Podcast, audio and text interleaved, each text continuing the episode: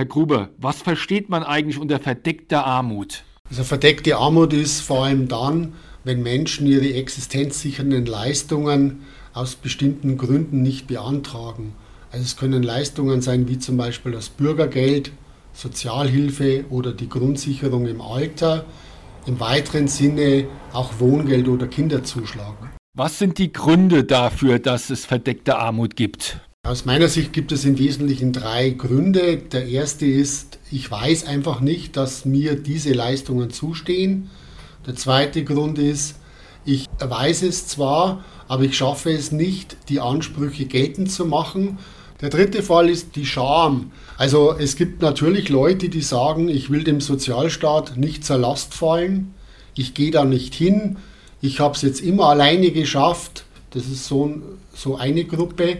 Eine zweite Gruppe, die aber geringer wird, ist auch eine Gruppe vor allem von älteren Menschen, die halt immer noch meinen, dass wenn sie Grundsicherung im Alter beantragen, dann die Kinder bezahlen müssen. Dem ist aber schon seit vielen Jahren nicht mehr so, weil es hier eine Grenze des zu versteuernden Einkommens von 100.000 Euro gibt und da fällt fast jeder drunter hat verdeckte Armut nach Ihrer Erfahrung in der Beratung zugenommen? Aus meiner Sicht hat sie schon zugenommen, weil das ganze soziale System immer komplexer wird und die Leute einfach nicht mehr durchblicken.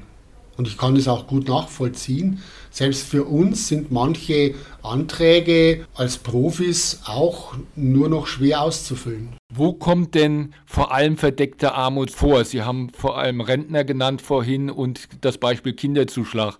Äh, können Sie mal da jeweils ein Beispiel erzählen? Zum Beispiel kommen immer wieder ältere Menschen zu uns, die Rente bekommen oder vielleicht auch äh, Witwenrente, wo dann aber die Miete immer höher wird und die dann große Probleme haben, den Lebensunterhalt sicherzustellen mit der meist kleinen Rente. Diese Menschen haben oft einen Anspruch auf Grundsicherung. Wir schauen dann auch und motivieren diese Menschen, dass diese Ansprüche dann auch wahrgenommen werden. Und wenn sie das alleine nicht schaffen, helfen wir ihnen natürlich auch dabei.